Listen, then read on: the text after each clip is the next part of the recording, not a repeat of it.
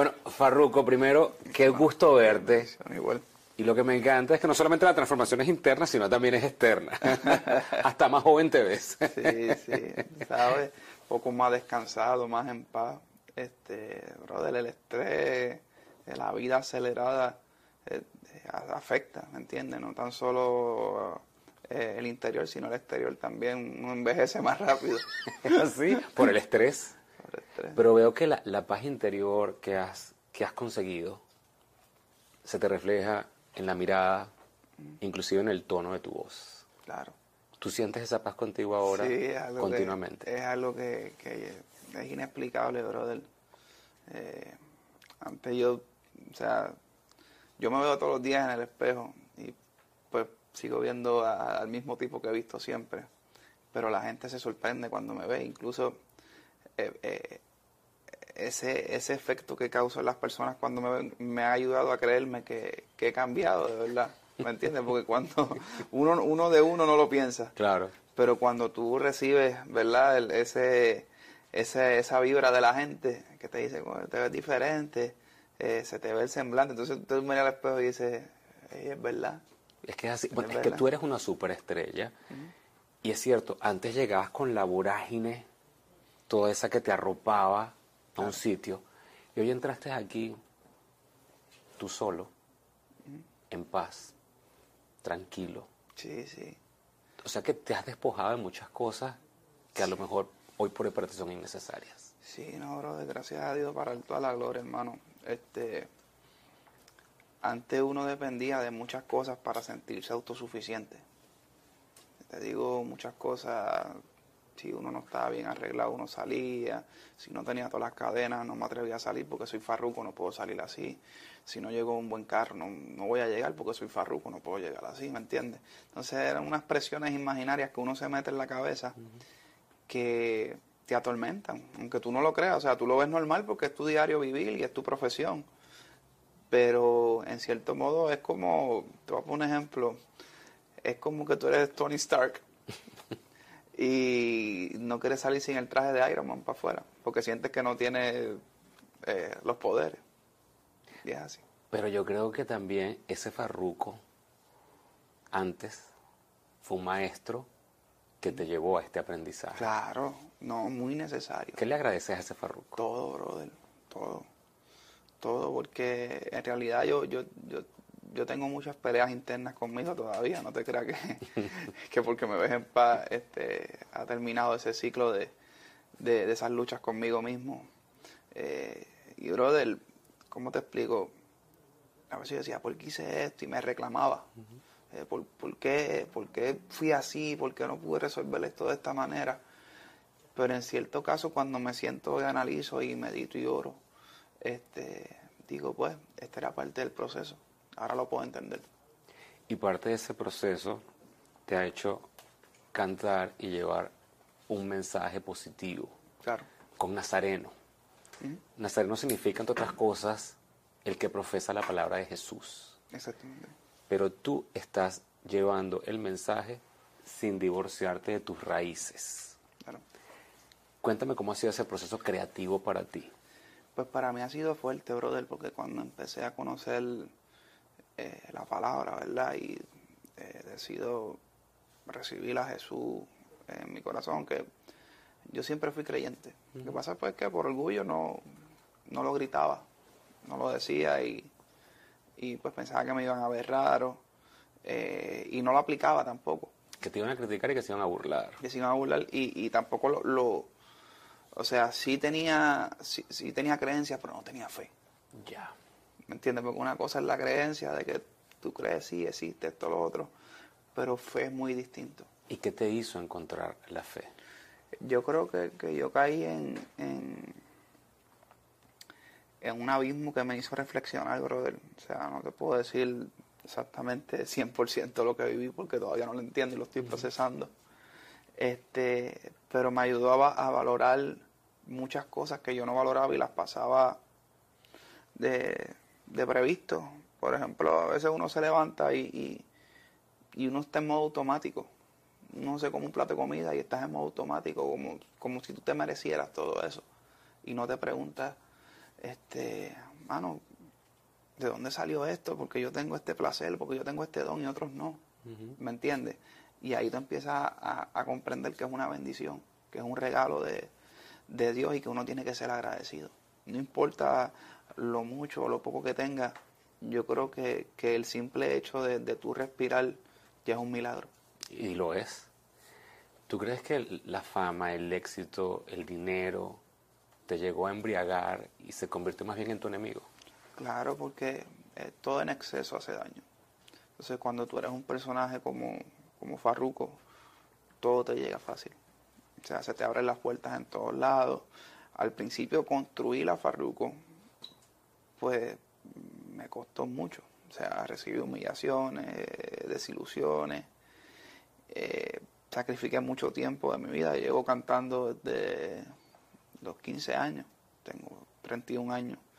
Y, brother, la mitad de eso de mi vida se le he dedicado a, construir la Farruko.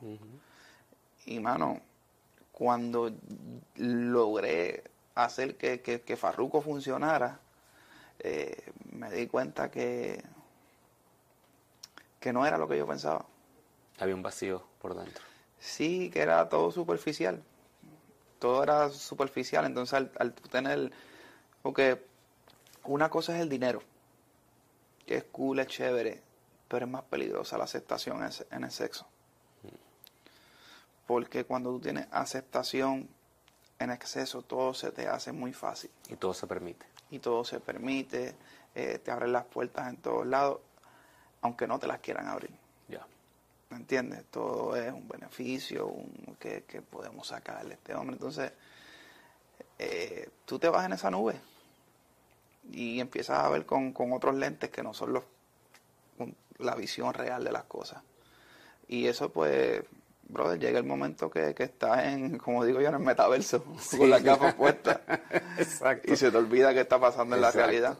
Pero me da curiosidad pensar si, si hubo como tal un momento de quiebre en el que tú dices, basta, es hoy. Fueron, fueron mucho, un conjunto de cosas que se fueron sumando pero sí hubo, hubo algo en específico que, que, todavía no sé ni cómo explicarlo, un momento que tuve que fue un choque tan, tan, tan fuerte emocional. ¿Estabas solo o estabas acompañado? estaba acompañado, estaba acompañado. Y tuve un quiebre muy, muy, muy fuerte. O sea, fue como si algo dentro de mí explotara y cambiara. Y lloré, lloré. Fue algo sobrenatural. O sea, no, pronto van, van más adelante porque todavía es algo que, que, va en proceso. Pero me lo cuentas y se me, se me paran los pelos de la piel porque muchas veces Dios nos recoge cuando estamos abajo. Claro. Y se siente. Sí, brother. Yo te puedo decir, en el momento que me llegó a mí fue algo bien raro, porque quizás mi vida personal pues no era la mejor, eh, pero tampoco era que, que, estaba al, al, filo, ¿me entiendes? del abismo en mi carrera profesional estaba en mi mejor momento. En mi mejor momento había logrado cosas que nunca había logrado en todos mis años de trayectoria. Y me pasa esto y yo digo, wow, yo tengo que parar. Yo no puedo seguir haciendo lo mismo porque es que yo perdí mi propósito. O sea, yo estoy aquí en la música porque quería ser alguien en la vida.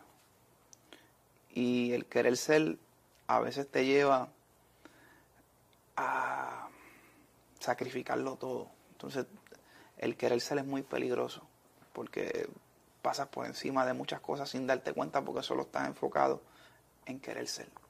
Quiero ser esto, quiero lograr esto, quiero demostrar esto. Cuando tú, tú haces eso, brother, es bien peligroso porque se te olvida, se te olvida tu propósito. ¿Cuál era eh, ese, esa primera promesa que, que, tú te hiciste a ti, le hiciste a Dios, de por qué tú, tú querías ser. ¿Te recuerdas esa primera promesa que le hiciste a Dios? Claro. ¿La puedes compartir? Yo le decía a Dios, me acuerdo, en, en, mi cuarto todas las noches, porque yo siempre fui fanático de la música. Y, y yo era un tipo pues que ni era deportista, lo único que me gustaban eran los carros mecaneal este, y la música, pero la música me, me atraía mucho. ¿Qué edad tenías? Tenía, diría, desde los 12 años empezó esa, esa, esa fiebre, ¿no? Y a los 15, 14, 15, yo decía, yo quiero dedicarme a esto, yo quiero hacer esto, esto es lo que a mí me gusta. Y se lo decía a Dios, Dios mío, dame la oportunidad de desarrollar este talento, de, demostrárselo al mundo, pero nunca lo hice con, con el deseo de ser famoso, si tú supieras. ¿No? No, siempre fue como que la música yo la vi como, como un proyecto, ¿me entiendes? como... Un vehículo. Como un vehículo. O sea, como para mí, ¿me entiendes? Mi lenguaje, pues para mí es mal mal un carro. ¿Me entiendes? Para mí hacer una canción es un proyecto. Y, y, yo soy un tipo bien creativo. Y, brother, ese era mi sueño, el poder tener la bendición de hacer música. Claro. Nunca fue eh, la bendición de ser famoso.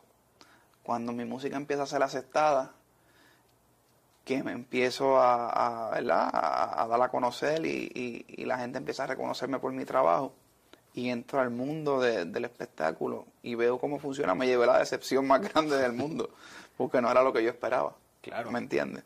Es un mundo muy complicado. Es muy complicado, pero dije, ya estoy aquí, gracias a Dios me lo cumpliste, Padre, porque estoy haciendo música y estoy viviendo de esto. O sea, puedo decir que como de la música. Y, y, pues aprendí a lidiar y adaptarme a ese mundo. Pero como te dije, la promesa siempre fue, Dios mío, quiero hacer música. No fue, hazme rico y famoso, hazme el número uno.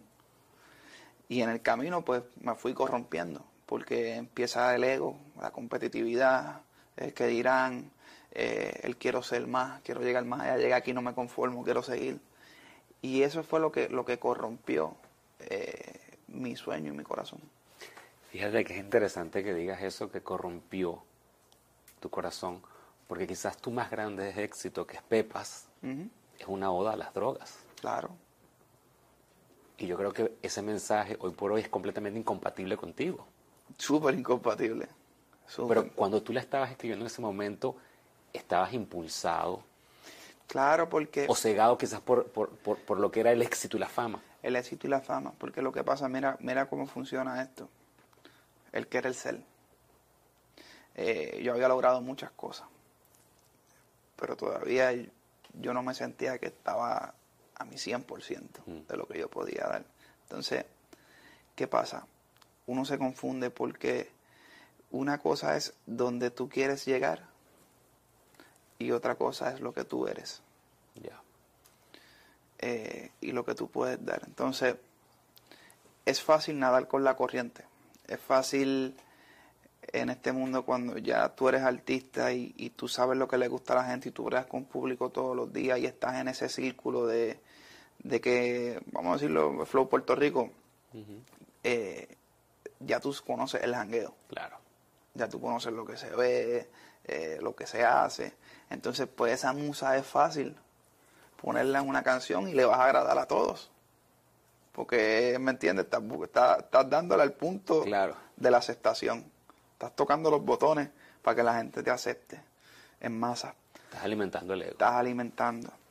Y pues es fácil, brother, porque ya tú sabes lo que tienes que hacer y te da dinero y sigues creciendo y te llega a, otros lugares que tú no podías llegar con lo que tú eras. Tenías que transformarte en otra cosa. Ya.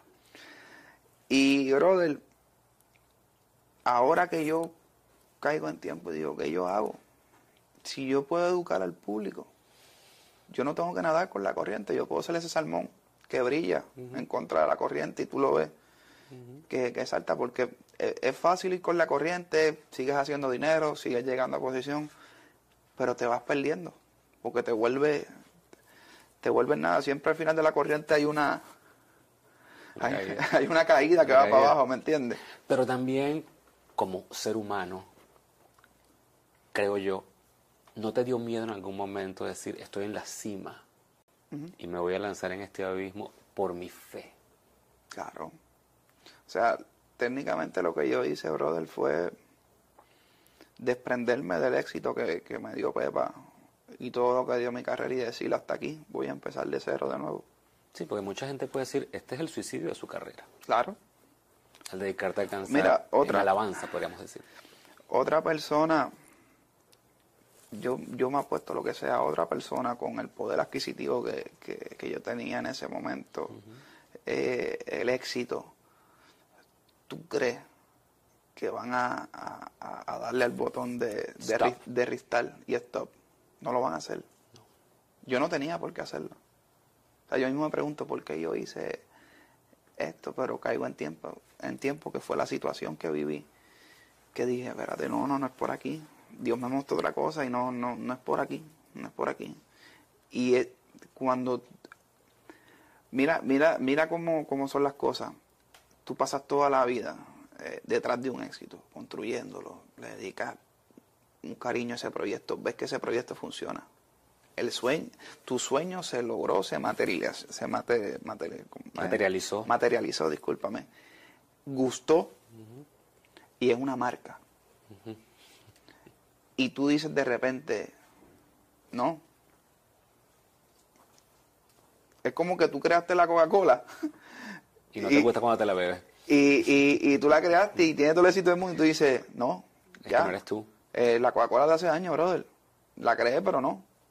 No, eh, voy a hacer un agua ahora, una botella de agua. Yo te entiendo mejor de lo que tú puedas sospechar cuando uno alcanza el éxito a nivel profesional viviendo de un personaje que no es uno, pero cuando uno llega a su casa es infeliz. Sí, porque no estás siendo tú mismo. Exactamente. Me imagino también que esta decisión te habrá influenciado ver la cara de tus hijos y decir qué les Claro. estoy dejando de legado.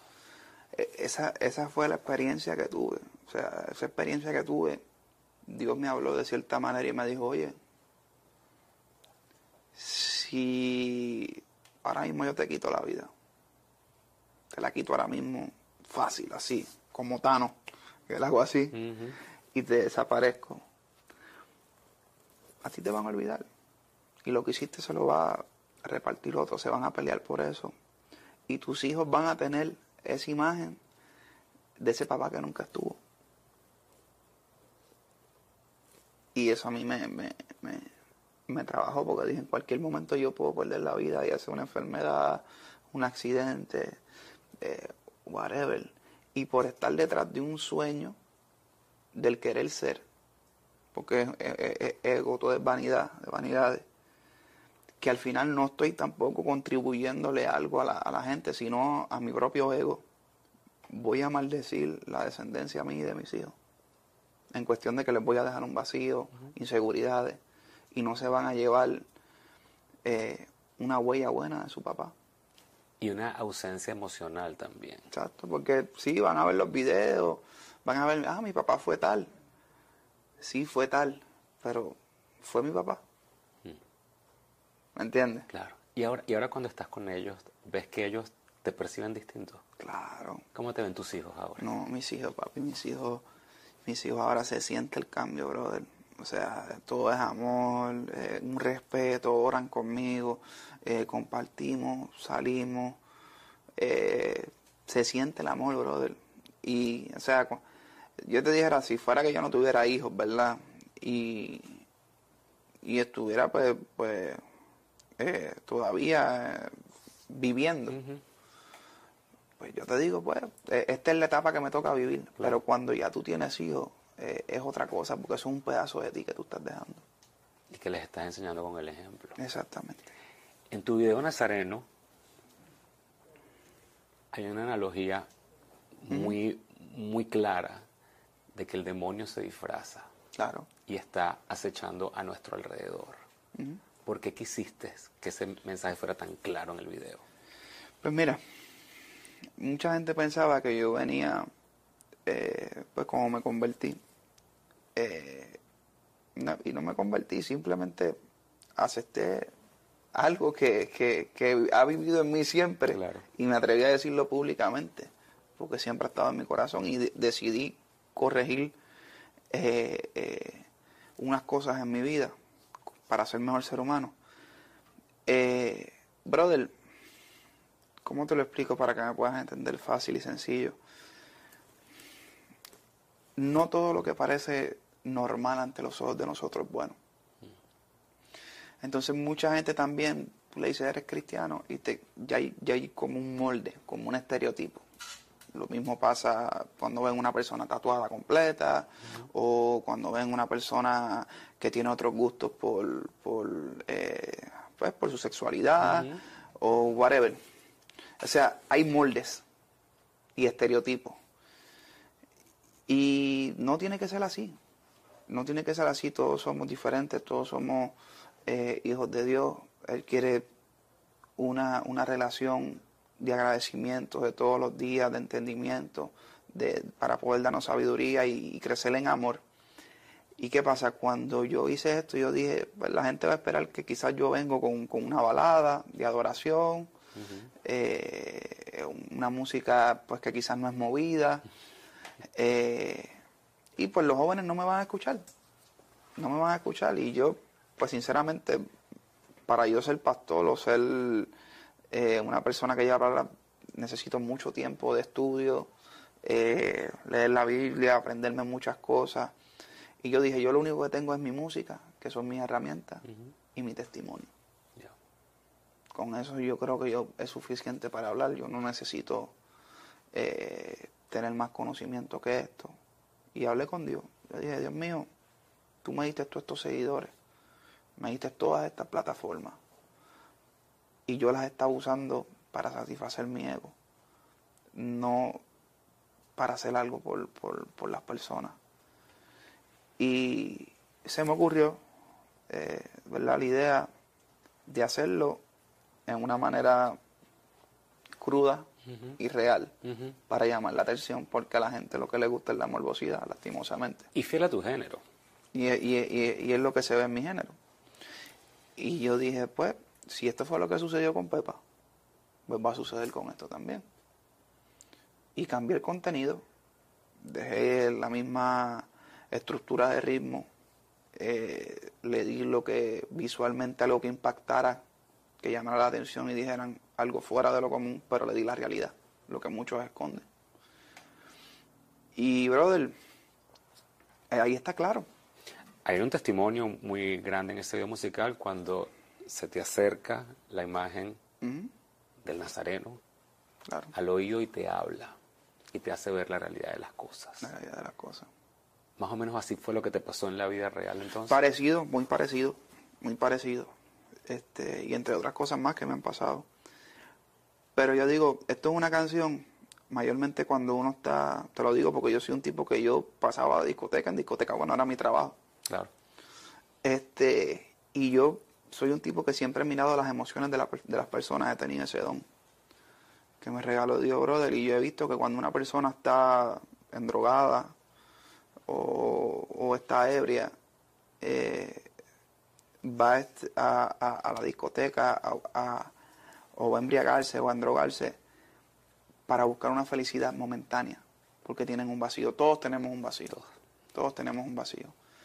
Entonces, quizás en ese escape ellos ven una felicidad en ese momento, pero no saben que se están autodestruyendo.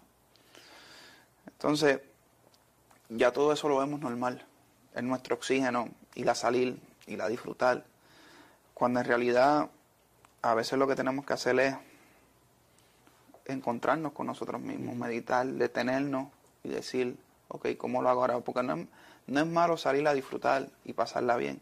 El problema es que el salir a disfrutar se ha convertido en que si no me meto una sustancia, si no tomo, no disfruto. Si no estoy en mis cinco sentidos, no disfruto. Exacto, si no estoy en mis cinco sentidos, no disfruto. Y eso, y eso es lo que, lo que estamos viviendo hoy en día. Creo que es bien difícil encontrar un jangueo sano. Y cuando una persona está en ese, en ese clímax de bajo una sustancia, siempre hay una emoción. Siempre hay un sentimentalismo, porque yo lo he visto en la discoteca. Aflora, aflora algo que tienes embotellado que solamente bajo esa vulnerabilidad sí, sale Sale, sale. Yo he visto mucha gente deshogarse en la discoteca. Porque eh, eh, eh, es, un, es, un, sitio para descomprimirte y, salir de la realidad. Sí, que la válvula se abre y botar. Y yo dije, pues yo sé que esta canción, en algún momento, cuando tú estés en tu éxtasis, estás brincando, saltando, tu bebida o algo, te va a llegar a lo más profundo y te va a trabajar. porque yo lo vivía. O sea, no con esa canción, pero ponían otra canción y yo estaba deprimido y yo estaba tomando eh, y a mí me daba sentimiento en la discoteca. Pero volvía y seguía en el party y, y, tenía, yo decía, si esto me pasaba a mí, quiere decir que le pasa a todo el mundo. Claro.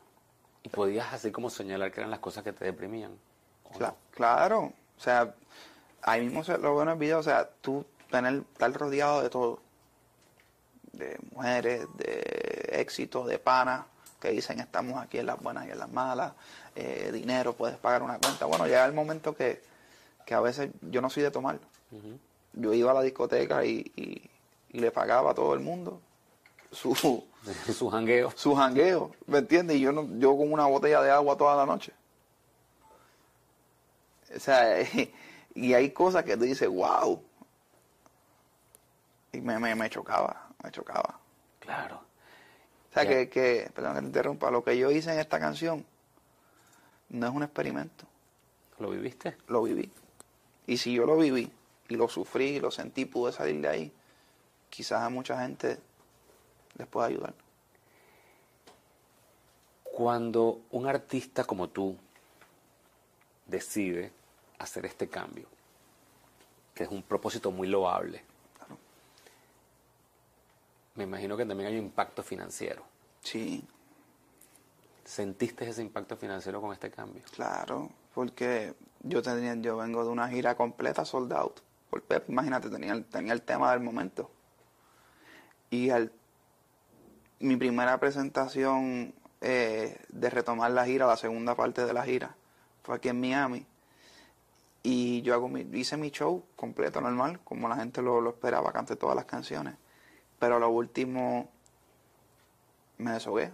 Canté una canción que yo tenía que se llamaba Incompleto, que nunca la había eh, puesto en el rundown, eh, que habla de, mi vacío y una conversación, o sea, con Dios pidiéndole, Dios mío, te necesito, brother. Dime cómo salgo de aquí. Y me, abrí públicamente con el público y le conté mi testimonio al final de ese concierto. Y la gente lo vio como que, como que era un culto. Y automáticamente eso fue lo que se fue viral. Eh, y lo vieron como algo aburrido, como que, como que no era, como que ellos no pagaron para eso. Y eso pues, brother, me destruyó la gira. Técnicamente porque lo, lo que corrió a los oídos de las personas y, y, visualmente en las redes sociales fue, no vayas para allá, que este tipo lo que te monta es una iglesia en el show. ¿Entiendes? Entonces ahí que a mí me chocó. Yo me deprimía porque yo decía, Dios mío, yo estoy tratando de hacer las cosas bien, dándole un consejo al público dentro de mi espectáculo que me cuesta, porque me da calor de conciencia por algunas canciones, eh, mi guerra espiritual que tengo.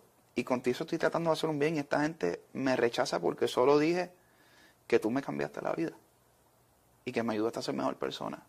O sea, para mí fue un, fue un impacto, brother, o sea, me cancelaron show hasta el sol de hoy. Yo paré mi, mi, mi calendario de fecha para, para reestructurarme y respirar y, ver qué voy a hacer, ¿me entiendes? Eh, y el rechazo fue inminente. Lo mismo cuando a mí todavía me quedan muchos festivales que tengo que, presenciarme, o sea, que tengo que presentarme. Eh, y no necesariamente van a, van a ir a ver a Farruko. Como el de Monterrey, por ejemplo. Como el de Monterrey. Entonces, para mí es fuerte, porque, o sea, ya yo voy con mi misión y mi prioridad clara, que sí, yo te voy a cantar, te voy a dar tu espectáculo, pero dentro de mi espectáculo te voy a dar un consejo, porque yo siento que es mi responsabilidad, después de todo lo que hice con Pepa y, lo que Dios puso en mi corazón.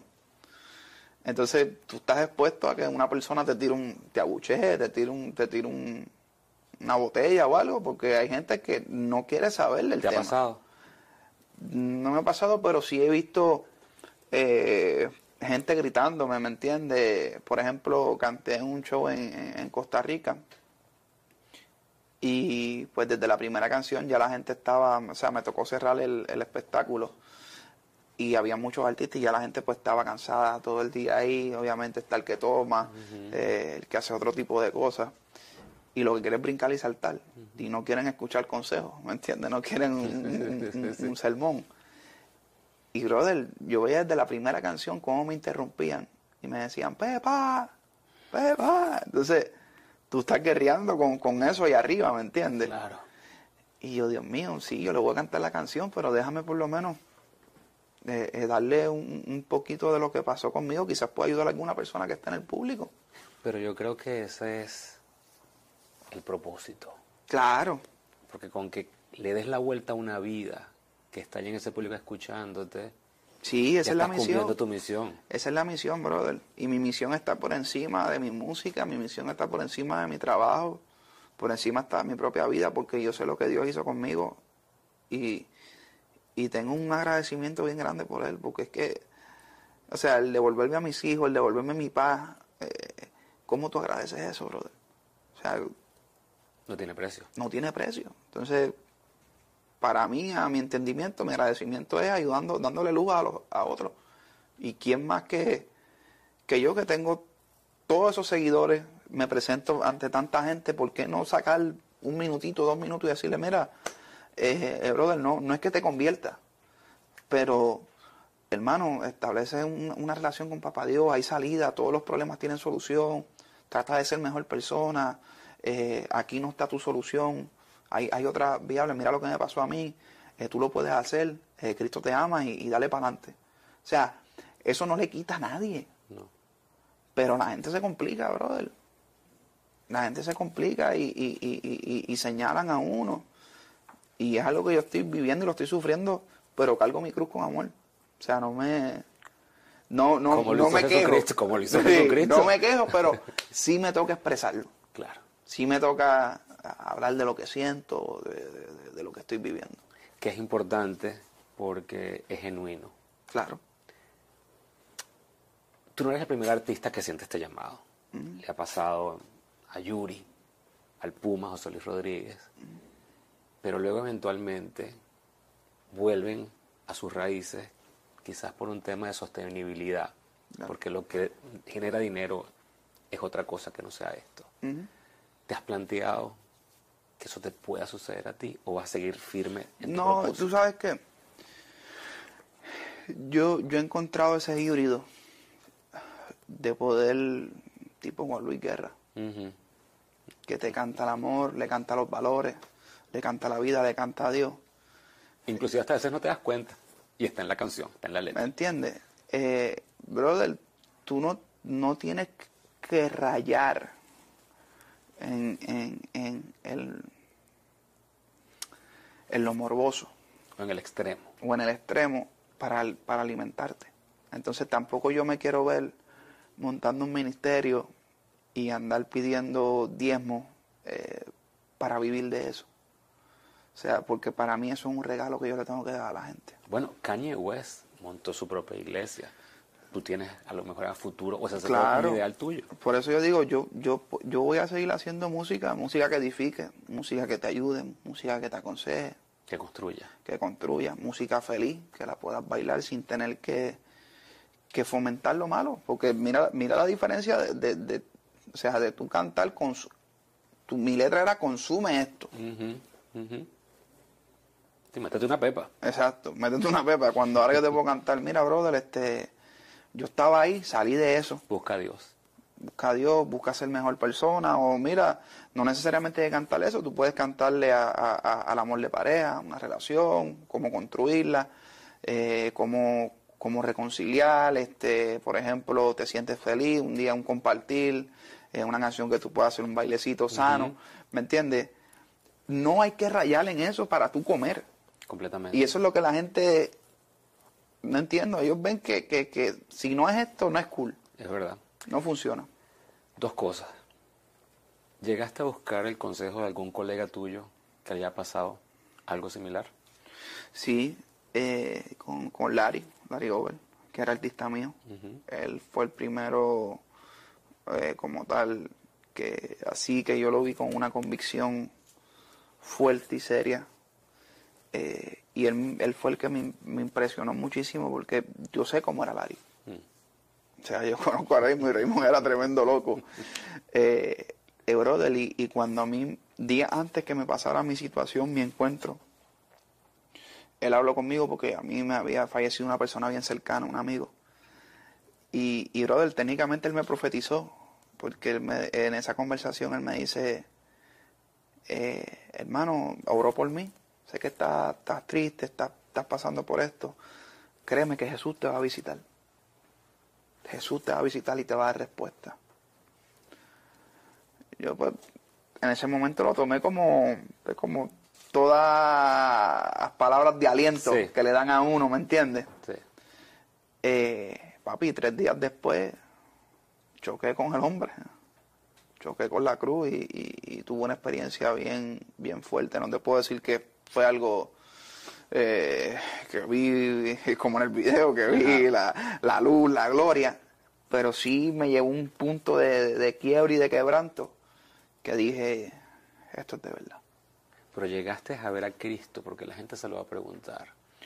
No llegué a ver a Cristo, ¿Qué viste? ¿Qué sentiste? pero sí sentí a Cristo. ¿Y qué se siente sentir a Cristo?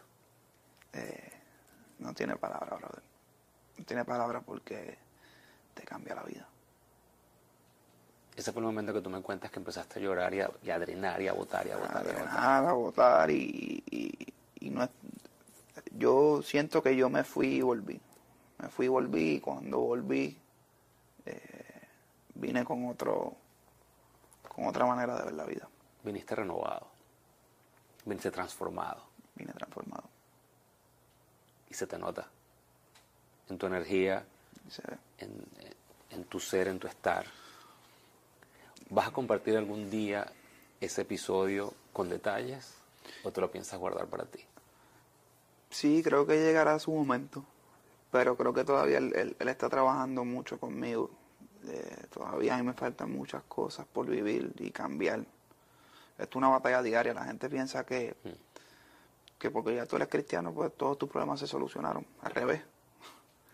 Ahora, ahora es que Sí. comienzan, pero tienen las herramientas para lidiar con ellos y, y- y batallar. Y esto tampoco te, te exenta de que tú te puedas caer y, y- y fallar. La gente tiene una, una perspectiva muy errónea Radical. y radical de lo que es esto. Esto es una lucha diaria.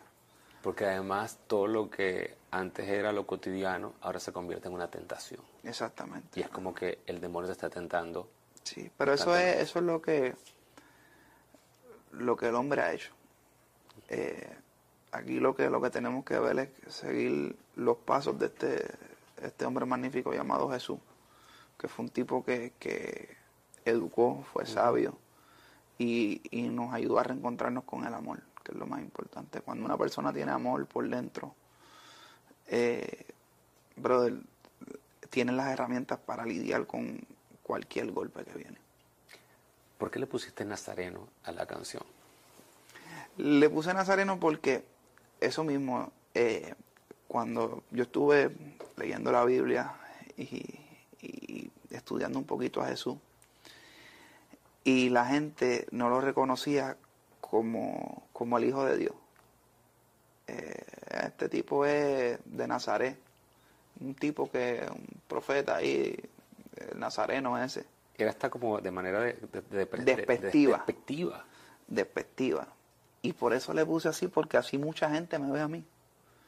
Este tipo lo que es un falso profeta, este tipo lo que está escondiéndose detrás de esto, este tipo lo que está fingiendo, eh, su mensaje no me convence.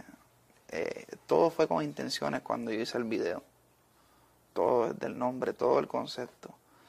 Eh, y yo digo que esas intenciones no vinieron de mí porque yo no tengo tanta capacidad para hacer cosas así. Eh, y por eso fue que le puse Nazareno. La frase de la canción que dices, cuando estás arriba muchos estás contigo, muchos están contigo, pero cuando estás abajo muchos se van. ¿Te pasó? ¿Cuánta gente has perdido? Muchísimas. Lo viví, acuérdate que cuando, cuando tú tomas una decisión drástica en tu vida, que tú das un giro que es como decir, tú vas aquí, de momento haces un U-turn de la nada. este, la, la, todos los que van en el barco dicen, espérate, espérate, espérate, ¿dónde va este hombre? Se volvió loco. Nosotros tenemos familia, nosotros comemos, entonces, como vieron la presión pública pues dijeron, a ver, te lo perdimos. Pero y como él está bien económicamente, nosotros tenemos familia, pero estaban viendo el lado, se estaban escondiendo detrás de la excusa del lado monetario. Para no abandonar la película. Ya, ¿Entiendes? ya, ya. La película de andamos con el artista todos los días, nos tratan bien aquí, esto allá, porque eso gusta más que los guaniquí, como decimos nosotros. Es así, pero ¿sabes qué pasa? Que ese equipaje tuyo ahora es más ligero y vas a caminar Claro. más rápido. No, yo digo que, que Dios lo que hizo fue purificarlo, brother. Y, y me limpió el entorno. Duele. Porque hay personas que uno se encariñó, que uno le, le, le- o sea, uno las ama. Y no, no les guardo rencor, pero sí es algo que lastima, brother. Y si llegan por ahí, le abro las puertas de nuevo. Porque de esto se trata, de perdonar, de superar, eh, De ser mejor persona. de ser mejor persona. Y eso es el nazareno. Te felicito por tu honestidad. Que Dios te bendiga. Gracias Yo siempre lo digo, pero lo digo con mayor cariño. Claro, Se te quiere y mucha suerte. Bendiciones, brother. A ti Te también. bendiga mucho.